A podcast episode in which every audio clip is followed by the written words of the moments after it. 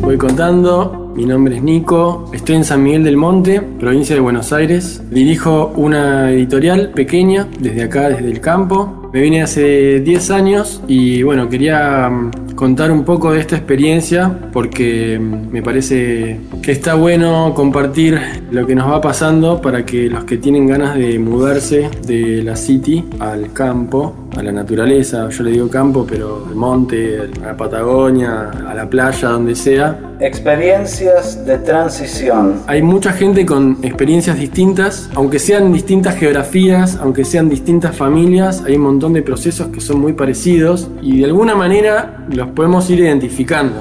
Un podcast para compartir el proceso creando comunidad. Creando comunidad. Ahí estamos. Experiencias de transición, programa con Juli Galeli. Gracias Juli por la paciencia eh, y sumarte al programa de hoy. Vamos a estar nosotros dos solos. Así que bueno, buenas, buenas noches. Buenas noches. Hace como cuatro semanas que estamos intentando. y bueno. Y lo logramos de esta manera. Y va a estar bueno, va a estar bueno porque Está bueno. vamos a estar concentrados en esto, nosotros dos. Mm, me gusta. Juli, eh, una de las primeras preguntas que siempre hago es, ¿cómo fue que se, les dio por irse a la naturaleza? Si fue algo solo, eh, digamos, una cosa, una inquietud tuya que después encontraste con quién hacerla o que fue naciendo en grupo. ¿Qué estabas haciendo que, que- que- que en un momento dijiste, quiero, quiero, quiero irme a vivir a otro lado? Bueno, eh, antes de venir de acá, nosotros éramos un grupo de amigos que estábamos ya en una quinta en Parque Leluar, eh, haciendo algo bastante parecido, pero más chiquito. Eh. Era la quinta de unos amigos, de Gastón y de Constanza, que ellos también fueron los que iniciaron, los que compraron esta tierra. Y bueno, un poco a partir del camino de, de la lectura de Aura y de empezar a trabajar cada uno con espiritualidad, decidimos empezar a vivir juntos en esa quinta y empezar a organizar talleres que tenían que ver con esto, con la lectura de aura, con el yoga, con la danza y el movimiento, que era algo que yo ya venía haciendo. Y bueno, a, a ese mismo proyecto de esa quinta se fueron sumando personas y un verano en el que vinimos a hacer un curso acá a Córdoba, vinimos como de paso a conocer estas tierras y fue muy claro que era el próximo paso, como que era lo que se venía. También bastante inspirados por Piracanga, por Angelina, que, es, eh, que fue nuestra maestra de lecturas de Aura en ese momento, y ella sostenía que, que el cambio de era, digamos, era comunidades.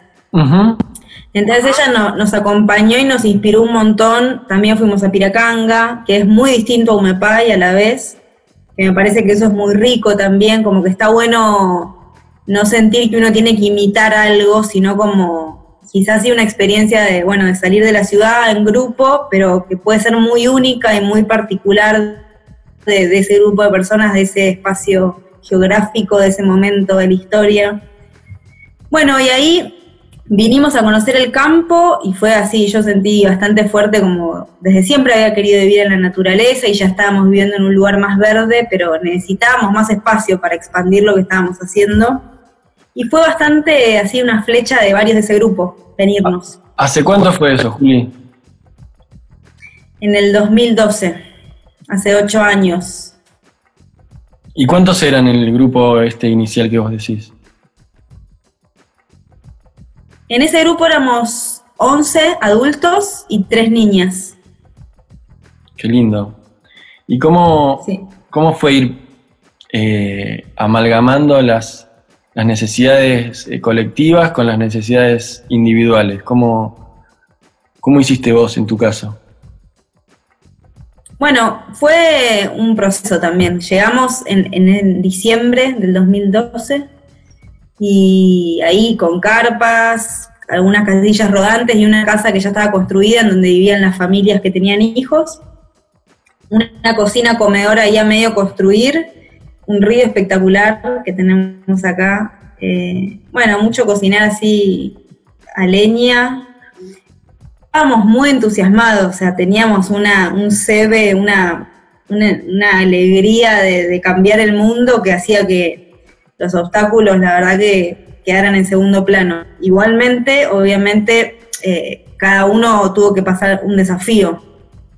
A mm. mí, la verdad, que en lo personal, eh, yo tenía, bueno, 24 años no me importaba nada, la verdad es como que yo solo quería estar acá, crear este lugar, eh, que venga mucha gente, acompañar y ayudar a las personas a que sepan que podían crear su realidad, que el mundo podía ser diferente. Y desde ese lugar me entusiasmaba mucho crear con otros, ¿no? Como decir, bueno, ¿qué hay que hacer? Dividimos las tareas y lo hacemos, ¿no? Como yo estaba bastante en esa. Eh, los que eran papás y mamás de niños eh, tenían otras dificultades, lógicas de, decir, bueno, ¿y qué va a pasar? ¿Cómo se van a aislar en el medio de la montaña? Nosotros estamos a 14 kilómetros del pueblo más cercano, que es un pueblo que es Yacanto de Calamuchita. Y bueno, ¿y qué va a pasar con la escuela y la no escuela y los amigos, los no amigos? Hoy hay 20 niños viviendo acá y, y bueno, como que sucedió todo eso que soñamos, pero bueno, sí hubo que que pasar por varios desafíos personales, ¿no? Cada uno como con, el suyo. Em, yo la verdad que eso, siento que estaba como muy bastante entregada al, a lo grupal y quizás me costaba eh, empezar a ver las diferencias, como cuando íbamos queriendo cosas distintas, tenía como esa incertidumbre de, bueno, ¿y qué vamos a hacer cuando yo quiero esto y vos querés lo otro? Hmm. Y hoy en día siento así como algo muy lindo con respecto a eso, que, tiene que ver con que no todos tenemos que querer lo mismo, obviamente. Y también, sobre todo, como que siento la enseñanza más grande con respecto a eso, es que nosotros llegamos y teníamos algunas ideas de lo que queríamos que pase, eh, pero hoy me doy cuenta que cambió muchísimo y que va a seguir cambiando, entonces me parece importante como no aferrarse a una idea de lo que uno quiere que sea ese proyecto, ¿no? Porque naturalmente es, algo que está vivo si está conformado por muchas personas. Tal cual, tal cual. Juli, y ahí, eh, o sea, en el lugar ya había un campamento base, ¿no? Sí, los chicos, Gastón y Connie, que eran los dueños de la tierra, hasta ese momento habían empezado a construir su casa y un comedor, así abierto. Copado. Y entonces llegaron 11 nuevas voluntades a sumar y empezó, eh, empezó la comunidad. Ahí empieza la comunidad Umepay, ¿se puede decir? Sí, sí. Ahí, bueno, nos pusimos manos a la obra, así a, trabajar a full, como, bueno, a seguir construyendo algunos, otros a ocuparse de hacer como una especie de carpa para lo que era la escuela, otros en la huerta, yo era parte de los que estaban en la huerta.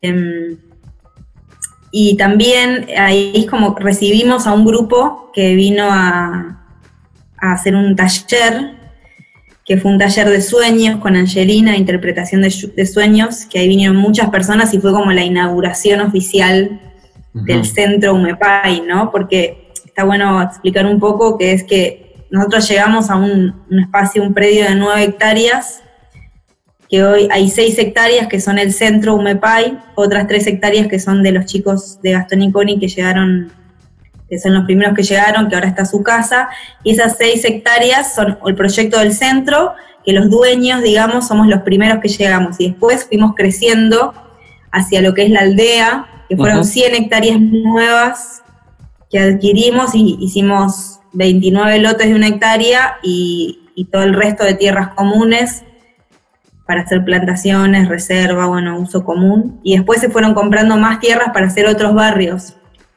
E incluso un grupo de chicos alquiló una hostería medio abandonada, que era así de toda la vida de acá, del lugar que se llama La Florida. Y hoy Umepay para nosotros es todo, como no, no hay un límite, no es que Umepay es como lo que, nos, lo que todos vinimos a hacer acá, que eso se regula a través de reglamentos dentro de los barrios y a través de, la certeza de cada uno de ser parte de un MEPAI, digamos. Eh, y el centro es un proyecto personal que es un centro holístico y, un, y una hostería, un eco-hospedaje. Que de todas formas ahora en, la cuarentena está, nada, como que decidimos explotarlo, por decir, y volver a, ver qué queremos de eso, ¿no?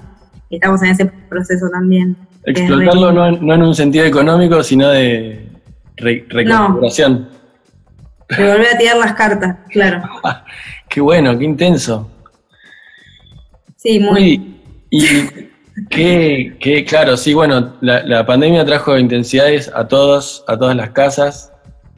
Eh, debe ser muy, muy loco, bueno, este, este momento ahí también, ¿no? Juli, y dentro de toda este, esta situación de, de, ir avanzando y de ir, copando tierras, eh, suena como que salió todo muy bien. ¿Salió todo tan bien como suena? No, eh, o sea, sí, salió todo muy bien, pero hubo que pasar por muchos desafíos, que siguen estando también. Eh, cuando estábamos ahí en el centro, vinieron, bueno, a, a, raíz de que venían los talleres, la gente empezaba a conocer el centro y se quedaban voluntarios, después gente que conocía, amigos de amigos de amigos, que quería venir a hacer un voluntariado y que querían quedarse. Y de repente, de 10 11 pasamos a ser casi 20, viviendo en el centro también, carpa, tráiler, eh, etcétera, etcétera, cocina compartida, grilla de tareas, eh, bueno, eso, vos vas a buscar gente al pueblo, yo cocino, vos das el taller, así. Y de repente, a los dos años de llegar acá y ser esos 20, justo ahí yo quedé embarazada de Vicente, que es mi hijo más grande, que a cumplir seis y algunos empezaron a sentir que la estructura que estábamos manejando los hacía sentir como dificultades en su expresión. Era como que, como que el grupo tiene eso, ese poder de potenciar y también ese poder de tirarnos a todos para, abajo, para atrás, digamos, nivelar para abajo. Mm. Eh, y de quizás algunos que ya estaban como para dar otros pasos, no hacerlos porque el grupo no estaba listo. Y bueno, ese planteo lo empezaron a hacer algunos y fue, ese fue la primera crisis, siento yo. Más allá de que antes, imagínate que estábamos en esto que te digo, tipo grilla de tareas, de cosas prácticas y círculos todas las semanas, uno o dos, porque era mover así las individualidades, mover los desafíos entre los vínculos, mover los desafíos para crear este lugar, mucho. Y el círculo, un círculo así, el espacio de, charla entre todos por igual, de, llegar a esos lugares en donde cada uno habla de lo más vulnerable que tiene, de lo que más le cuesta y de que el círculo te acompaña y te sostiene y saben que estás. Y entonces no te enojas porque sabes en qué está el otro. Como yo siento que eso fue y es eh, lo que sostiene un MEPAI, te diría. Esa instancia, que hoy no se da porque somos 100 personas viviendo acá, no se da entre todos, pero hay muchos espacios pequeños en donde eso sigue sucediendo y sostiene esa red. Qué bueno. Eh, bueno, entonces, como te decía, ahí surgió esa, ese interrogante de algunos, que para mí eso fue como mi primera también crisis, como decir, no, yo quiero vivir en comunidad para siempre, tipo, tenía la ilusión de, de que eso era lo mejor, o sea, yo tenía la idea de que eso era lo mejor y me costó un montón aceptar que algunos no estaban cómodos con eso porque yo quería eso. Pero Juli, ¿cómo era el vivir en comunidad? O sea, ¿cuál es la diferencia? Describinos la diferencia. O sea, Y el vivir en comunidad era tener una economía en conjunto, por ejemplo, todos los ingresos que daban al centro de los talleres los hacíamos las compras de lo que había que hacer, casi que no sobraba plata, se hacían mantenimientos de cosas así, construcción. Y había que tomar todas las decisiones en conjunto. Entonces, de repente, capaz que uno ya estaba para tomar un tipo de decisiones y otro no, y eso quedaba ahí como detenido. Y había algunos que querían hacer cosas por fuera de lo que era el proyecto UMEPAI, que tenían, no sé, inquietudes de viajar o de manejarse de otra forma con el dinero, y otros eh, quizás no teniendo interés de eso, y era como que, como si fuera una pareja de 20, ¿viste? O de 10, era como, imagínate. Poliamor. Eh, pues, claro. Eh, pero ni siquiera, pues. eh, bueno, no, no. Juli. Pasaba eso, como en un momento fue tipo, eh, llegamos hasta acá y no avanza la cosa. Entonces la propuesta fue, bueno, movamos. Vamos hacia otro lado, como volver a que cada uno recoja su energía y elija qué quiere hacer con esa energía. Y quizás eso es compartir que de hecho lo es porque sigue sucediendo, pero no compartir todo, no compartir quizás lo económico, no compartir eh, qué se va a hacer en la cocina, no compartir qué se va a hacer, no sé, como cada uno eh, fue como el momento en que cada uno dijo, bueno, ¿qué es mi misión en este lugar? Mm. Eh, ¿qué, es lo que yo tengo para dar y cómo lo voy a generar desde mí, no desde la comunidad que te sostiene, pero que también te podés como descansar ahí, ¿viste? Mm. Como que puede llegar a tener algo medio paternalista en donde uno, no sé, se duerme. Y bueno, y sí pasaban esas cosas de quién da más, quién da menos, quién como empezar a medir cuando capaz veías que estabas laburando todo el día y otro estaba recolgado en la suya, que está buenísimo que ese que está recolgado viva eso y sustente eso desde su propia energía y no desde la comunidad, digamos. Y bueno, ahí sucedió que había unas tierras al lado que hacían que se estaban algunos preguntándole al dueño, que era un español, eh, si las vendía, bueno, el español pasaba un precio muy alto, como muy imposible para hacer esa compra. Y mientras estábamos moviendo todo esto, el español nos dice, sí, acepto la oferta que ustedes me hicieron, que era muchísimo menos plata que la que él quería. Y fue como una señal muy grande de, viste, cuando estás creciendo y estás dando ese paso que te cuesta y se empieza a abrir todo alrededor. Eh, fue como uno de los no sé si los como uno de los milagros, por decirlo como más grandes, así de, sentir, ah, es por acá. Eh, bueno, y en eso la propuesta fue antes, el, con respecto al, dinero en el centro, es como que los que venían y, tenían y podían de ese grupo que llegamos, los que tenían plata ponían y los que no, no, y estaba bien así.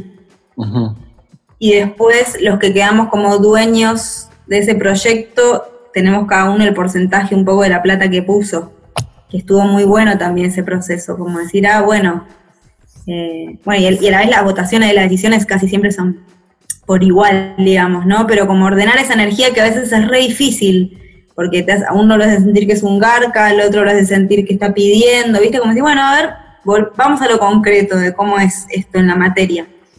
Y la propuesta que, surgió para estas nuevas tierras era que cada uno que quería tener su casa ahí, su lote, como que se, gestionara ese dinero, digamos, ¿no? Mm. Y eso fue otro gran quilombo, así como unos ya tenían la plata guardada, otros para nada, otros fueron a pedirse la, herencia en vida de la familia, otro, bueno, nada, un caso muy copado también que sucedió fue el de unos chicos que estaban ahí sintiendo nosotros no podemos, no tenemos, no sabemos, no, nos parece imposible. Y cuando ellos salieron de ese círculo que teníamos donde vinieron a expresar eso, el vecino de al lado, que es un hombre que vivía hace acá, que es un gran aliado de Umepay, los llamó para decirles que les regalaba un pedazo de tierra al lado, o sea, ya está, eran parte, ¿entendés? Como eran parte, ya tenían su pedazo de tierra sin tener esa plata. Eh, después ahí me pasó que yo mandé un mail a todos mis contactos contándoles que estaba creando y viviendo este sueño eh, y diciéndoles que bueno, que los que sintieran y resonaran a aportar a eso. Nada, una cosa que para mí, o sea, si me conoces, es como algo muy loco que hice, como que no es que me, me, resultó un desafío muy grande, pero estaba en esto que te digo, como muy entusiasmada, con sintiendo que era lo mejor para mí, para el mundo, él Mm. Y bueno, eh, unos amigos me regalaron en ese momento 7 mil dólares. Eh, yo no tenía la plata para comprar esa tierra. ¿Entendés? Como, bueno, y de esas. Bien, esos amigos. Bien. Sí, yo tengo un bandoneón. Si tenés amigos que tengan bandoneones, por ejemplo, que tengan mucha Dale, vos, vos seguís pidiéndolo. que te va a llegar. Che, Juli, qué bueno lo que contás. ¿Y tenían algún método algún método de resolución de conflictos más allá del círculo, el o el círculo es la palabra y ese es el método. Y el círculo era tipo, hasta que no resolvemos no nos vamos acá. Y ese resolver era ir cada vez más para adentro, para adentro, para adentro, para adentro, para adentro, hasta que te das cuenta que ese conflicto no es con el otro, porque es un poco así. O sea, sí, o quizás decir, bueno, no estamos de acuerdo, no estamos de acuerdo, y también hoy en día en los consorcios de los barrios tenemos, votamos y hay, hay mayorías, digamos. Eh, pero en los conflictos personales, individuales, eh, sí, era ese el método, como seguir hasta que se desentrame y hasta que sientas ese alivio, como de que quizás hay cosas para seguir procesando, pero que llegaste a, lo más profundo que podías. Qué buenísimo. No sé si es claro, pero... Em, es difícil imaginárselo, pero a la vez eh, tiene, tiene esa claridad de, de, de proponer la charla hasta, hasta entenderse, ¿no? Mm. Eh, bueno, y entonces ya habían, vos ya estás eh, en, en toda esta, esta situación de las nuevas tierras que van apareciendo y gente que se viene sumando. O sea, si, si, si empiezan a agarrar nuevas tierras es porque empezaba a haber un- un- también gente Sí. que quería, ¿no? Sí, exponencialmente, como no, nunca paró de llegar gente. Y cómo ese exponencial, cómo, cómo más o menos así por año, cuánta... Y ahí el segundo año éramos O sea- 20, de los 10 que llegamos al primero. Eso. Yo soy medio mala con Más esto, o menos, pero- no tiene que ser, pero si al, al segundo año eran 20, dos Bueno, años hoy somos después, 100, como te digo, 8 años después somos 100. 100 personas Y fue así, o 100 sí. familias, no, 100 personas. 100 personas, Qué lindo. 20 niños, niñas, niños y niñas. Y Y algunos esta- que tienen Sí. y van y vienen. Ahora no, obviamente, pero algunos poquitos, que alguno, algún que otro de Córdoba o de Buenos Aires que, que va y viene. Bueno, hay algo que tal vez yo me olvidé de aclarar, que es que, mm, que toda la aldea tiene como una especie de código de, edifi- de edificación, ¿no? Sí, eh, dentro de los barrios tenemos reglamentos. Tenemos tres comisiones, que una es de medio ambiente, otras de eh, construcción y otras de convivencia. Y tenemos reglamentos que sí hay códigos de edificación en la de construcción que tienen que ver con el impacto ambiental, desde lo visual hasta bueno, los residuos, el agua, devolver el agua limpia a la tierra, eh, bueno, sí, el, el impacto visual de los colores con los que pintamos las casas, techos vivos, casas de barro. Sí, eh, esa es la parte que una cantidad de gente que no conoce. Eso es lo que la gente que no conoce UMEPAI eh, eh, tal vez está pensando una, una aldea, de no, no sé qué estaban pensando, pero no lo dijimos, son todas las casitas de barro con techito vivo, son todas divinas. Eh, mucho trabajo hay ahí. ¿Cómo, Sí, o sea, este, este, o sea, me imagino que empezaron a, a- a surgir asociaciones productivas, ¿no? O sea, empieza a cambiar el paisaje, empiezan, algunos empiezan a construir, otros empiezan a sembrar. ¿Cómo, cómo, cómo se ve eso y cómo, también cómo lo, cómo gestionan las nuevas voluntades, digamos, de los que se quieren, de los que sí, quieren sumar Sí. a, a contribuir al espacio común, que es bastante grande el espacio común. sí. Eso en un momento fue un tema, cuando empezamos a abrir era bueno, y teníamos, era como nuestro bebé, viste, como algo que, que queríamos proteger mucho y a la vez mucha gente con ganas de venir y fue bueno, ¿y cómo hacemos? ¿Quién viene? ¿Quién no viene? ¿Le podemos prohibir a alguien que venga? ¿Le podemos permitir a alguien que venga? Era una incógnita grande. Mm, Y algo que yo siento también es que durante los primeros años, como generamos un núcleo muy fuerte, una estructura muy fuerte, que después el que venía a sumarse venía con esa misma vibración, digamos. claro. Eh, como en ese mismo, como que no había mucho que decir. Eh, como que también, como cualquier lugar, te, te- recibe o te expulsa el lugar mismo, dependiendo si estás para eso o no.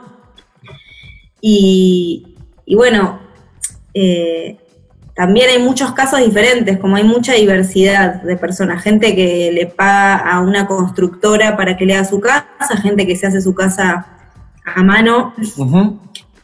Eh, gente que la hace con una minga, que la está haciendo re de a poco porque va y viene del pueblo, porque dan clases de música en el pueblo, gente que todavía vive en un tráiler, gente que no tiene plata para comprar un terreno y vive un largo rato en el terreno de otro, como te decía, estos chicos que, que alquilaron, subalquilaron un- una hostería que estaba acá cerca y viven ahí, laburan de eso. Eh, de repente ahora se está abriendo un barrio en donde hay un montón de lotes que los dueños de ese barrio que, que compraron un par de hectáreas, como que abren el lugar para los que, para algunos que quieran vivir ahí, eh, digamos de forma gratuita, por decirlo. como que se van creando muchas realidades que, uno no puede entender y no puede creer y que de repente suceden, ¿no? Puestos de trabajo, o sea, hay mucha gente que viene, que tiene plata de afuera, pero muchos que laburan acá, hay mucho trabajo en la construcción. Eh, hay una casa de té que se abrió hace dos años, no sé si vos la llegaste a ver, Nico. Mm, me parece que no.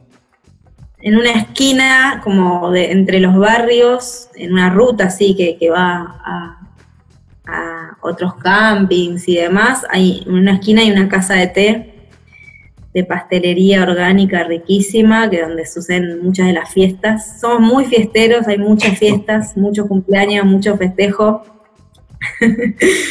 Eh, bueno, hay dos huertas funcionando eh, muy lentamente porque es una zona muy difícil para producir alimentos. Hay mucha piedra, hay poca agua, hay mucha amplitud térmica.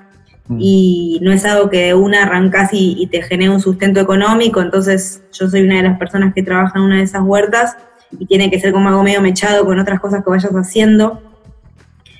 Hay muchas plantaciones de frutales. Eh, bueno, como te decía, una constructora que da laburo desde para poner manos en la obra hasta administrativo. Está el centro que también genera bastantes puestos de trabajo. Tenemos una despensa dentro del centro que es la despensa de MEPAI, en donde tenemos casi todo orgánico eh, a buen precio porque compramos por mayor. Eh, ¿Qué más? Bueno, hay una, de las chicas que llegó primera que tiene una, mini fabriquita de cosmética natural hermosa también. Eh, Qué bueno. una escuela en proceso Qué lindo, qué lindo. Bueno, después hay gente así que labura independiente, hay músicos, como te decía, eh, no sé, electricistas, carpinteros, carpinteras. De una, sí, un pueblo, es un pueblito. Sí.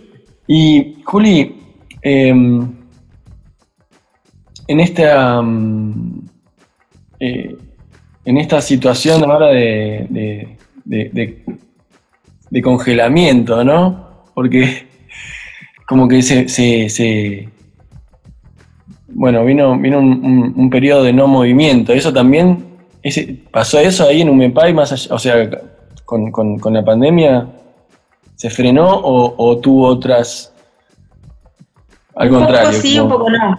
Ajá. O sea, no recibimos huéspedes, que es algo que, mueve un montón a nivel económico y a nivel puestos de trabajo pero bueno, todo el principio de la pandemia como que hubo mucho apoyo entre nosotros, como desde, bueno, pagar al costo las cosas de la despensa hasta tener como paciencia con los que no llegaban a pagarlas.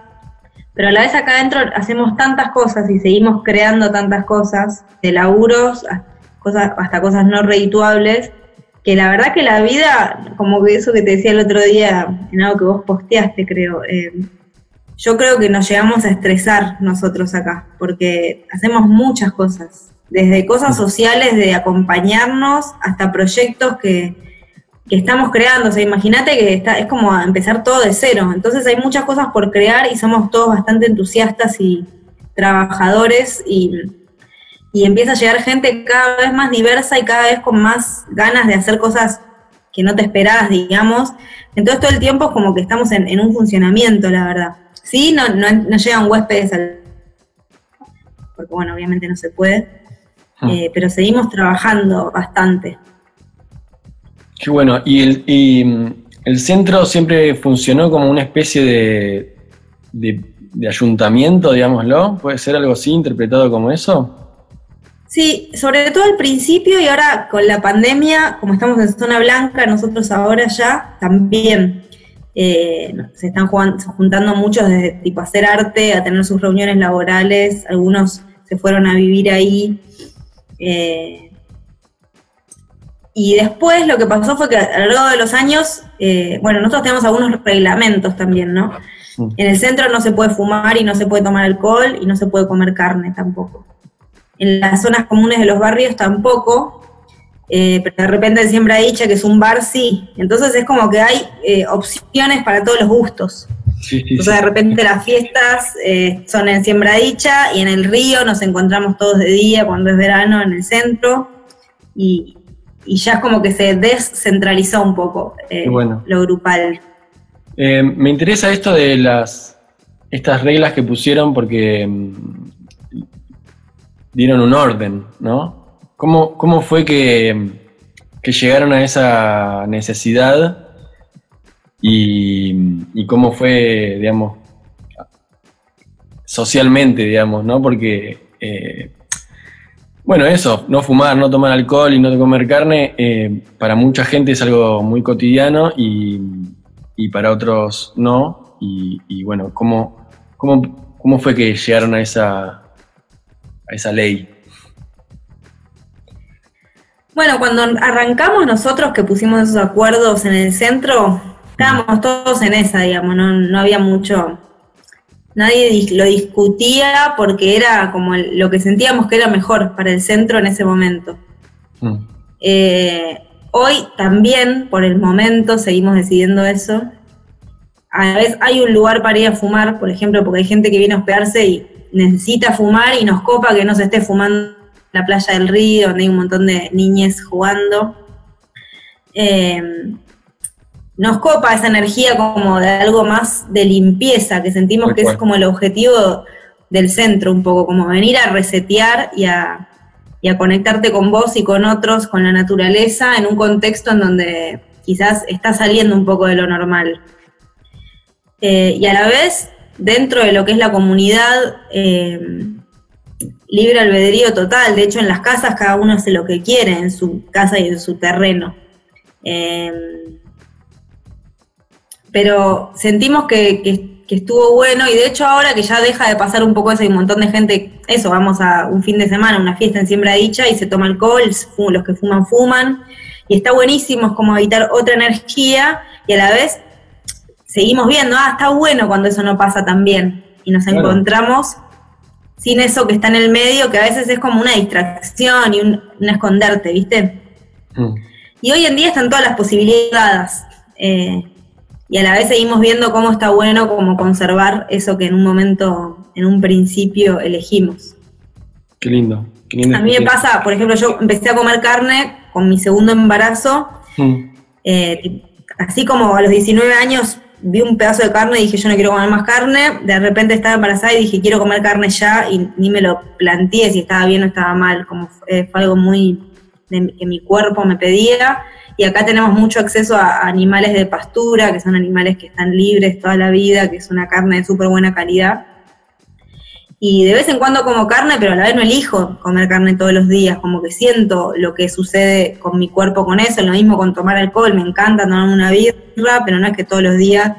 Mm. Eh, es como un tema de, de tomar ese tipo de cosas en donde uno puede entrar eh, no, no, vicio desde lo malo, sino como donde uno se puede refugiar eh, y, estar como más conectado con las emociones ¿no? de cada uno, haciéndose responsable de eso.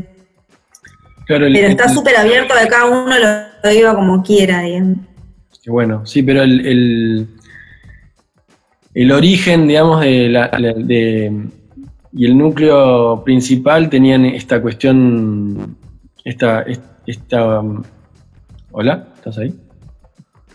Sí. Ah, no digo que el origen de, de, la aldea Umepay era un, grupo con, una búsqueda espiritual, ¿no? Por lo que contaste antes. Entonces tiene, tiene re linda correlación, digamos, el, que el centro y como, como lugar de origen mantenga, mantenga cierta, cierto propósito. Y la verdad que se ve que es algo que fue un, propósito poderoso. Sí. Qué bueno, Juli, que pudimos hablar. De una. ¿cómo, cómo, cómo, se vienen los, próximos movimientos, el próximo, el próximo año? ¿Cómo, cómo, están con el tema del agua y las, las, incendios? Eh, y por suerte estos incendios no llegaron acá. Mm. Eh, así, gracias. Estamos muy agradecidos por eso y muy conmovidos también con todo lo que está pasando. Mm. Nosotros vimos un incendio muy grande en el 2014. Eh, llegó muy cerca el fuego y fuimos a apagarlo nosotros y muchos vecinos de la zona y vecinas. Eh, y es muy zarpado, es como que de un segundo al otro puede desaparecer todo lo que construiste. Que también fue una prueba muy buena porque era, bueno, también todo esto puede desaparecer en cualquier momento, ¿no? Como, como esas cosas que a uno lo deja, lo ponen medio patas para arriba. Eh, con respecto al agua, siempre nosotros tenemos un río enorme y hermoso acá al lado, eh, pero bueno, no, sacamos agua de ahí. Eh, y siempre esta época es una época de sequía muy grande, así que estamos con muchísimo cuidado con el fuego, estamos muy conectados con los bomberos de la zona, tenemos un montón de precauciones, cada vez más, vamos aprendiendo cada vez más. Hay muchos que son parte de, hay un grupo de bomberos de acá adentro eh, y bueno, y con respecto a lo que se viene, estamos ahí dentro del centro reconfigurando un poco para dónde queremos que vaya. Fue sucediendo que en este tiempo empezamos a, muchos de los que somos parte de ese proyecto empezamos a sacar la energía de ahí para llevarla a proyectos personales. Y ahora eh, decidimos cómo volver a decir, bueno, qué es lo que nos une, lo que nos convoca en este proyecto, y para eso qué es lo que cada uno sueña eh, que suceda y un poco pasó que el centro creció un montón y vino cada vez más gente, o sea, estuvo lleno casi todo el año en los últimos dos años y estuvo buenísimo, pero a la vez eh, nos pasaba mucho de nosotros que no teníamos ganas de, bajar y estar con tanta gente, por ejemplo. Mm. Entonces fue, y bueno, hay mucho estrés y así mucho laburo y, y estamos en el medio de la montaña, entonces a veces es difícil resolver ciertas cosas que suceden. Y un poco este parate fue como para decir, bueno, ¿cómo queremos recibir a las personas? ¿Cuánta cantidad de gente queremos que venga? Eh, ¿Qué es lo que verdaderamente nos entusiasma? ¿Qué tipo de talleres? Como cada uno y cada una de nosotros chequeando eso. Y se está creando algo re lindo, así como con mucho foco en, en los deseos y sueños personales de cada uno, desde crear un jardines maravillosos hasta que vengan personas a aprender y enseñar de todo el mundo, a que las personas que nos inspiran a cada uno personalmente puedan venir mm. a crear experiencias de comunidad, porque hay muchísima gente escribiéndonos, queriendo venir a, vivir un tiempo de lo que vivimos acá y nos dan re ganas de recibirlos y de acompañarlos el proceso también, como un poco por ahí, y a la vez con un montón de incertidumbre, porque no sabemos cuándo va a suceder todo eso todavía. Juli, un temita más, que ya que, nos unió un taller de permacultura, te quiero preguntar, eh, ¿cómo, ves ahora a la distancia con todo lo que pasó y también con la experiencia que fuiste ganando y aprendiendo y, desde, lo que fue pasando en la vida y de también lo que fuiste eh, aprendiendo vos? Eh, ¿cómo, ¿Cómo ves que se hicieron las cosas a nivel eh, permacultural, si me permitís la pregunta? O sea, sí. ¿han sabido aprovechar, supieron aprovechar los recursos naturales y se mandaron alguna macana como ponerse, no sé, en, una zona o, baja o muy expuesta al viento? O, sí, sí muchas macanas. ¿Eh? Eh, como que todos llegamos y fuimos muy impulsivos y como mucha energía, viste, tipo Aries, hacer.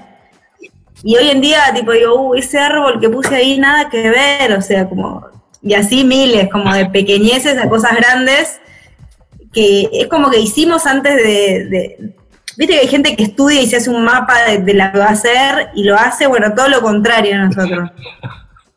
Eh, en muchas cosas la pegamos, y en otras no. Y estamos ahora teniendo que reconfigurar y, a la vez, bueno, eh, no sé, fue la forma que nosotros encontramos, ¿no? Como hacer sin saber, ir aprendiendo sobre la marcha desde lo permacultural hasta lo social, hasta lo vincular. Eh, bueno, no sé, hay, cosas que, hicieron, que se hicieron bien. La huerta del centro, por ejemplo, está re bien ubicada los frutales también, pero bueno, después yo veo en mi casa que me mudé al medio de la montaña y no entendía nada dónde estaba parada. Mm. Y hoy en día hay cosas que las haría diferentes, la verdad. Eh, así que con respecto a la naturaleza y a, y a lo que es el aprovechamiento de los recursos y demás, todavía estamos ahí aprendiendo un montón. Qué bueno. Y nos encanta que siga viniendo gente como Diego u otras personas a enseñarnos y, y, lo reconocemos como que estamos re en pañales. o sea, en algunos temas, ¿no? De eso.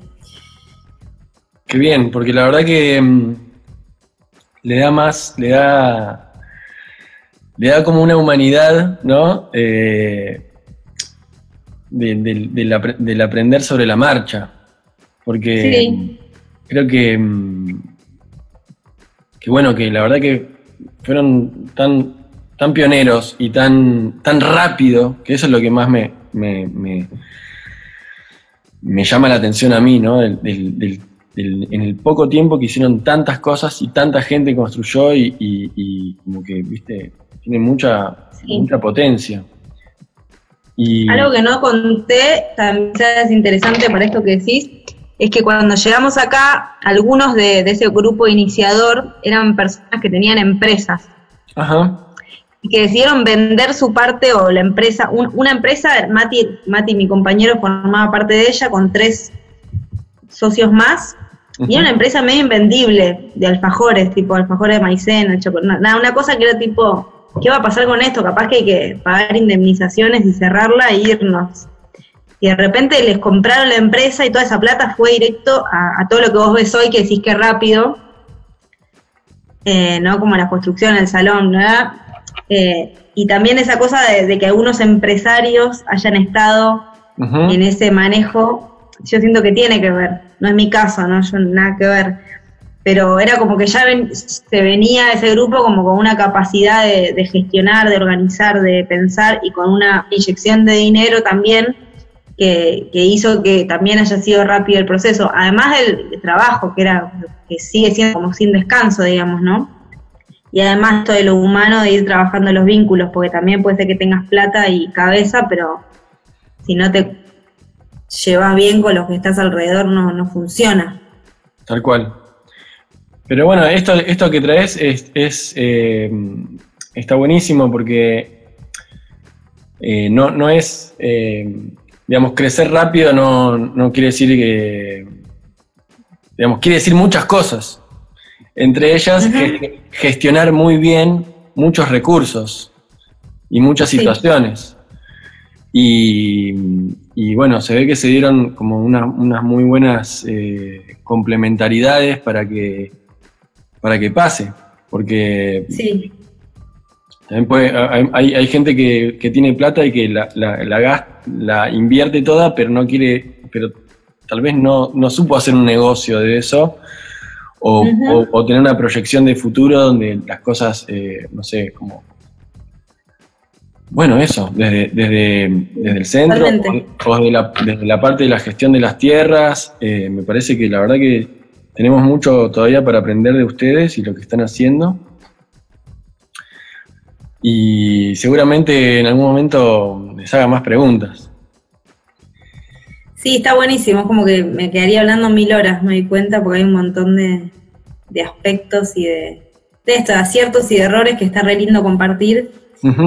Eh, nosotros también sentimos como muy fuertemente como que este crecimiento de que haya venido tanta gente también tiene que ver con que sabemos desde el principio que no era como un, mambo nuestro de hacernos nuestra quintita y estar contentos, sino como de aprender de la afuera. Y hay mucha gente que sigue llegando que viene a traer todo eso que los que ya estamos no tenemos y que es complementario y necesario. Y mismo gente haciendo experiencias en otros lugares que también eh, nos aportan un montón. Y bueno, eso, como un poco también transmitir eh, que no hay como algo que imitar o que copiar, sino como cada uno hay encontrar por dónde es para cada uno. Sí, sí, no, eh, y a veces es imitar y copiar lo bueno. Sí, de una. Porque, porque te ahorra muchos pasos, ¿no? Suena también. Te ahorra muchos pasos eh, saber eh, qué es lo que funcionó y qué es lo que no y esta parte de los reglamentos, de las comisiones de, ambiente, de convivencia, me parece genial, ¿viste? Quiero saber más. De hecho, bueno. Después la seguimos, si querés. Después la seguimos, sí, sí, sí. Eh, sí, justo ahora estamos, estuvimos ahí como en una eh, no sé, como que hace muy poco tuvimos reuniones sobre qué onda con cumplir o no cumplir los acuerdos, cómo es lo que a cada uno le pasa con eso. O sea, es un tema que se sigue moviendo a full, no es que ah, ya lo tenemos resuelto.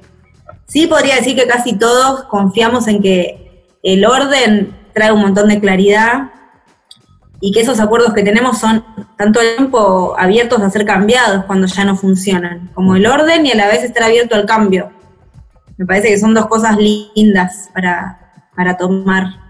Lindas. Eh, le, dan, vida, es, es imitar a la vida. Sí, tal cual, es la naturaleza misma de las cosas.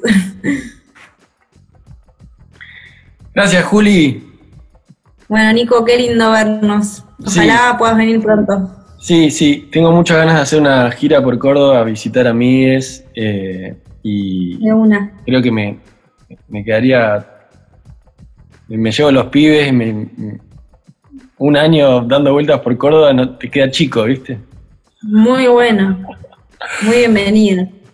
Juli, muchas gracias eh, a este programa de experiencias de transición. Muchísimas gracias a gracias a vos. Te mando un besote, saludos a la familia. Lo logramos. Lo logramos. que estés bien, Juli. Un besote enorme. Igualmente. Chao. Adiós. Adiós. Eso fue experiencias de transición. Estén bien. Piensen mucho en qué quieren para su vida. Y cuando ven que ya no pueden pensarlo más, no lo piensen más. Y hagamos, hagamos para hacer esas cosas que queremos para nuestra vida. Adiós. Experiencias de transición. Un podcast para compartir el proceso creando comunidad.